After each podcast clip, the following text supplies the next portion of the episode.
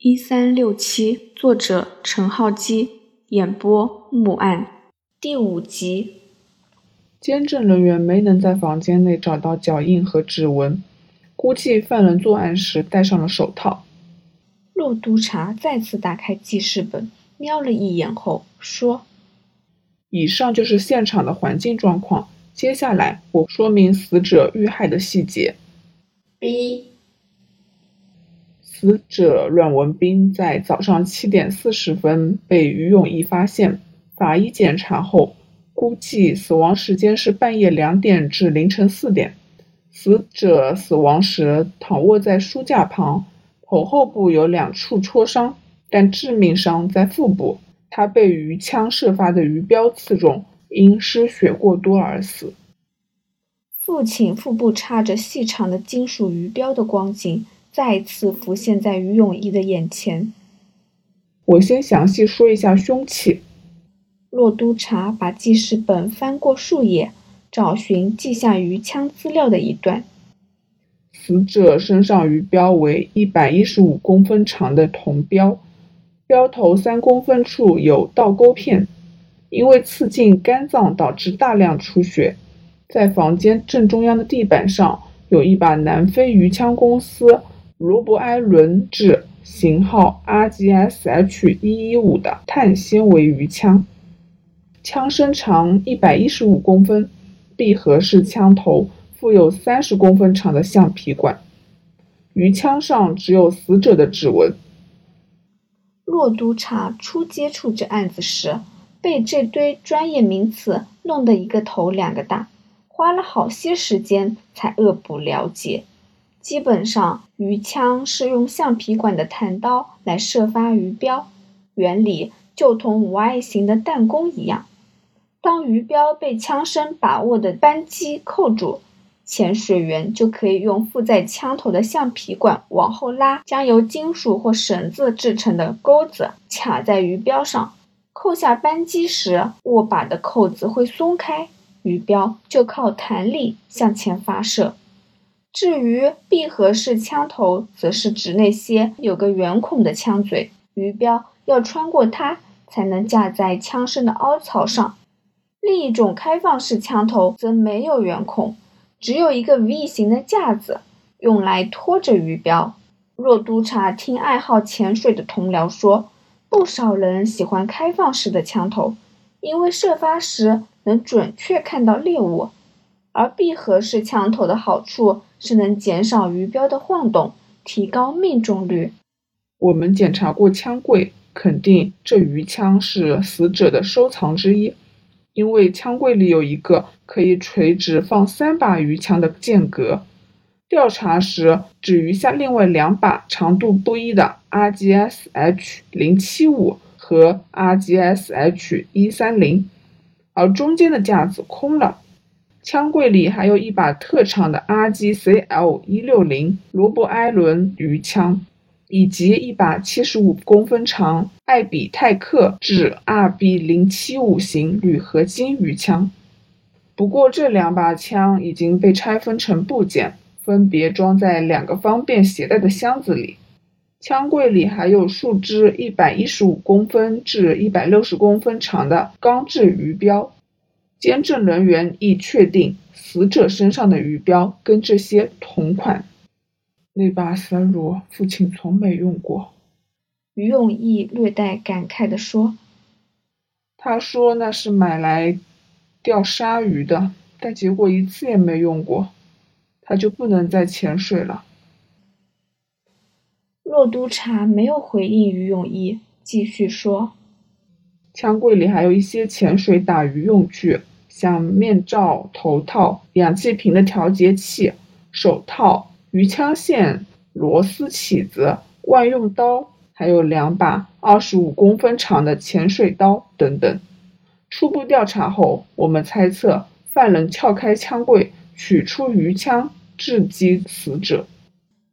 阿生咽了一下口水，虽然他这两年来。在骆督察手下办事，见过不少尸体，但一想到这带着倒钩的长镖刺进腹部，把内脏捣个稀巴烂，心里就有点发毛。另外，死者身上除了腹部的致命伤，头后部亦有两处伤痕。骆督察说：“这两处戳伤有点古怪。根据法医的报告，死者是在受到第一次打击后，间隔一段时间再受第二击。从衣领上的血迹和伤口推断，两次相击间隔半小时左右。我们无法确知当时的情况，但监证人员已经找到了做成伤害的武器。”那是本来放在书桌上装饰用的金属花瓶，这个花瓶上没有任何指纹，犯人似乎用它制击对方后，曾仔细的抹拭表面。骆督察再次把视线从笔记本移开，扫过房间里的众人，最后停留在病人身上。而死者的死亡状况，亦是最令我感到疑惑的部分。洛督察皱起眉头说：“死者躺卧在书架旁，身旁有一本家族相簿。监证人员在里面发现染血的指纹，相信死者在死前曾翻看。从地上的血迹，我们知道死者在受致命伤后，从书桌爬到五公尺外的书架，再翻开照片。法医估计，死者受伤后超过二十分钟才死去。”我曾经以为他是想留下什么讯息，但仔细检查后，相簿里的血迹毫无规律，死者像是纯粹的想看看旧照片。更奇怪的是，死者的手腕和足筋有被胶带捆绑的痕迹，嘴巴一层被胶带封口，可是死者被发现时，这些胶带已被撕走，没有留在现场。阿生前几天知道这化验结果后，曾提出想法：胶带不一定是犯人所为，也许是死者有被虐待的癖好，那是跟情妇玩乐时留下的证据。结果他这番话令组内的女同僚对他投下鄙夷的目光，就好像看到了变态的家伙。若督察倒不以为然，只取笑他一句。你是不是觉得有钱人都荒淫无度，一定有不可告人的异常嗜好？撇开那些有点奇怪的现场状况，单从环境推断，我们猜想犯人是窃盗犯。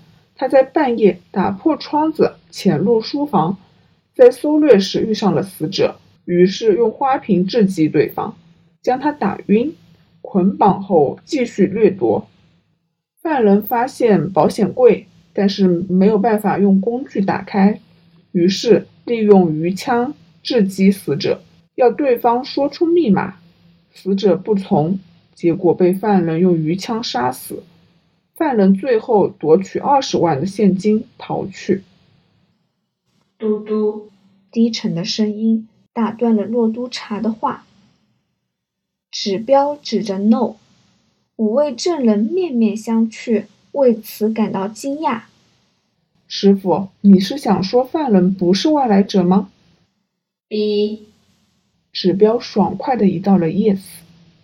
洛督察一脸惊愕，说：“我们深入调查后，确实判断犯人并非小偷的可能性较大。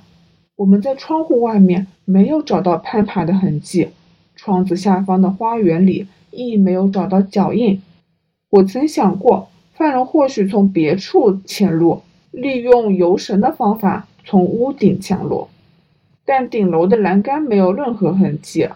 当然，犯人仍可能是用什么直升机。嘟嘟，这声音像是老侦探在嘲笑自己的徒弟错过简单易见的事实，一直在往牛角尖钻去。师傅，你听我刚才的话就知道，犯人不是外来者。一，又是一个爽快的 yes。我刚才说过的话，是打破窗户的方法吗？是死者被鱼枪杀死的证据吗？还是房间被搜掠过的痕迹？十字默默地停留在画面的中间。是书桌吗？是书架吗？是花瓶？是地板？B。就在洛督察说出“地板”二字，指标做出反应。地板，地板什么都没有啊，既没有指纹，也没有脚印，干净的不得了。阿生插嘴道。骆督察突然回头望向阿生，再转头看着床上的师傅，露出恍然大悟的表情。对，那就是啊。骆督察猛拍一下额头。本集播讲完毕，欢迎继续收听。